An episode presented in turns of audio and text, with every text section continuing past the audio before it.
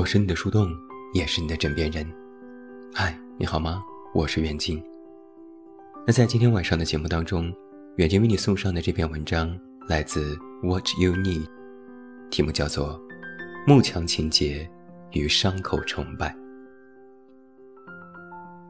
最近和两个朋友坐在懒人沙发上录播客，男生说道。自己在恋爱后的半年里，几乎与之前认识的异性朋友都失去联络了。哪怕对方想找自己聊天，也尽量避免在晚上十二点后。听起来还蛮平常的。然而，男生在下一秒说出了自己的心里话。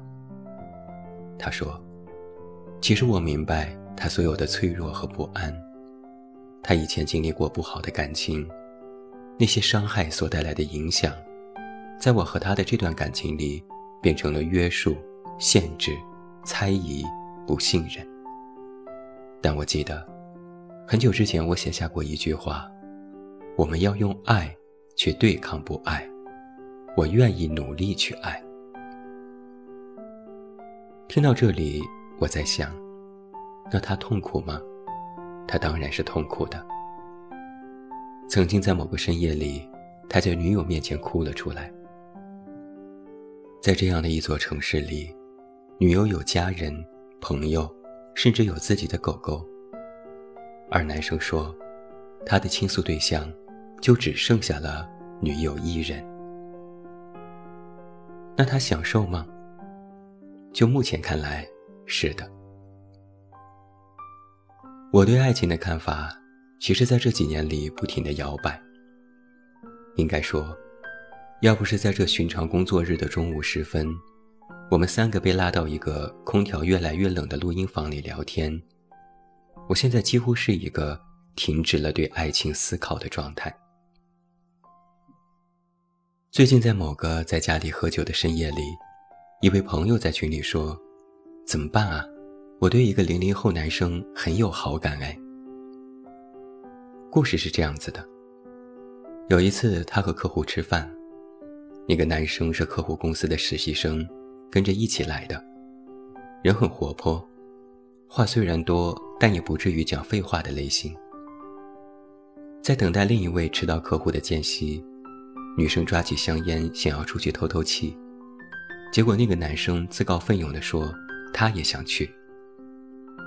男生说：“我好紧张啊。”第一次参加这种商务饭局，感觉你们一个个的都很成熟。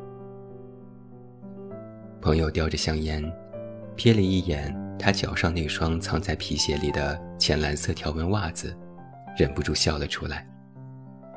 他懂得，那是一种小孩羡慕大人的心态。男生毕业两个月，在外面吃饭的次数屈指可数。这样的饭局让他兴奋又紧张，在大多数时候保持沉默，在适当时候说些笑话调节气氛。在这一点上，他倒是比我们这些许多二十大几岁的男生要表现得更为得体。朋友与他靠在吸烟区的墙壁上，望着远方的广州塔发呆。男生突然说：“好想留在这里呀。”好奇怪，单身两年的朋友说，他在回家的路上，脑海里都是男生的这句话。所以我就总在怀疑，人类在关系当中总有伤口崇拜。正如如果你喜欢一个人，就会时常产生一种怜悯之心，感觉他好可怜，忍不住想要去关心他。爱护他，想要把最好的一切都给他。比如某天你走出家门口，碰到一只受伤流血的小动物，它都不用小心翼翼地靠近你，你就已经忍不住蹲下为它检查伤口了。现代爱情等于深层次的共情。朋友的故事后续未明，但我猜。那位毕业两个月拼命想留在大城市的青涩男生，在抽烟的间隙里，哪怕捕捉到朋友的一丝情绪，两个人的故事事实上已经开始了。但好难哦。这样的验伤式的爱情，往往会发生在其中一个人能量很弱的阶段。陷入爱情的人类，也总是自以为是能够拯救自己喜欢的人。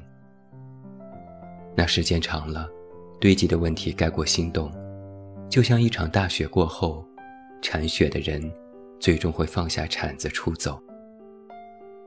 因为爱情是雪景，关系是铲雪。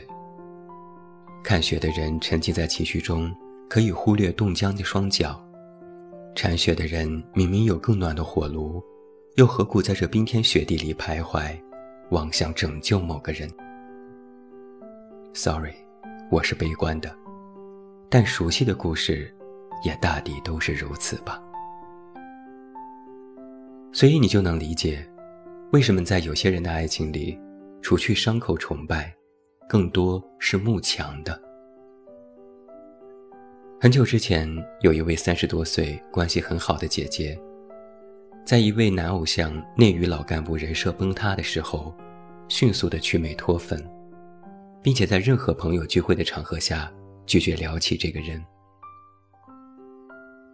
在为数不多的开口机会里，他说：“每当想到歌手李健和这位偶像现场对谈。”李健问他：“最近推荐大家看什么书时，他哑口无言的样子，都让他感到非常的难受。这好像就是很多慕强的人，在心里的真正底线是：德不配位，实力配不上名声的人，就永远不能够让他们折服。那放在爱情里面，慕强有一种明显的特质是清醒，因为清楚地认识到。”自己真正仰慕的特质是什么，所以才能轻易的对配不上自己的爱的人瞬间去魅，亦可以努力抓住自己仰慕的特质，忽略日常生活当中那么没有完美的陷入稀松平常的细节，去谈一场恋爱。在学生时代，我曾经暗恋过一位女生。十几年过去。我几乎忘记自己为什么会喜欢她了。凑巧有一次，在社交平台上看到她发表的东西，我忽然拍了拍脑袋。哎呀，当年我喜欢他，其实只是因为他理科学得很好，尤其是数学，每次他都考得很好。冬天做课间操的时候，我伸手缩进校服外套的袖子里，放在脸上呵气。远远地看着他绑着马尾的样子，被太阳拉长影子，左右摇晃地待在我身边。现在回头看，我好像的确只是喜欢他这一点而已。我对他深夜在社交平台上写的伤心句子，对他忙碌到不可开交的工作日常，对他没有结婚计划，任由同龄人的年纪迈向三十岁，种种信息。实际上毫不关心。某种程度上，慕强的人在关系里是牢靠的，哪怕对爱慕毫无感觉了，也是一种不被岁月冲刷掉分毫的牢靠。写下这篇随笔的时候，我正坐在咖啡店里，把鸭舌帽压得低低的，时不时观察隔壁桌的情侣相顾无言。他们在三十分钟里持续刷着抖音和小红书，直至杯中的液体喝完才离开。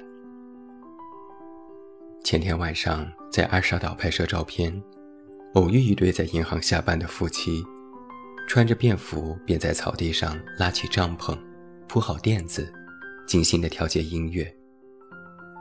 丈夫举起自拍杆，示意妻子对着镜头微笑。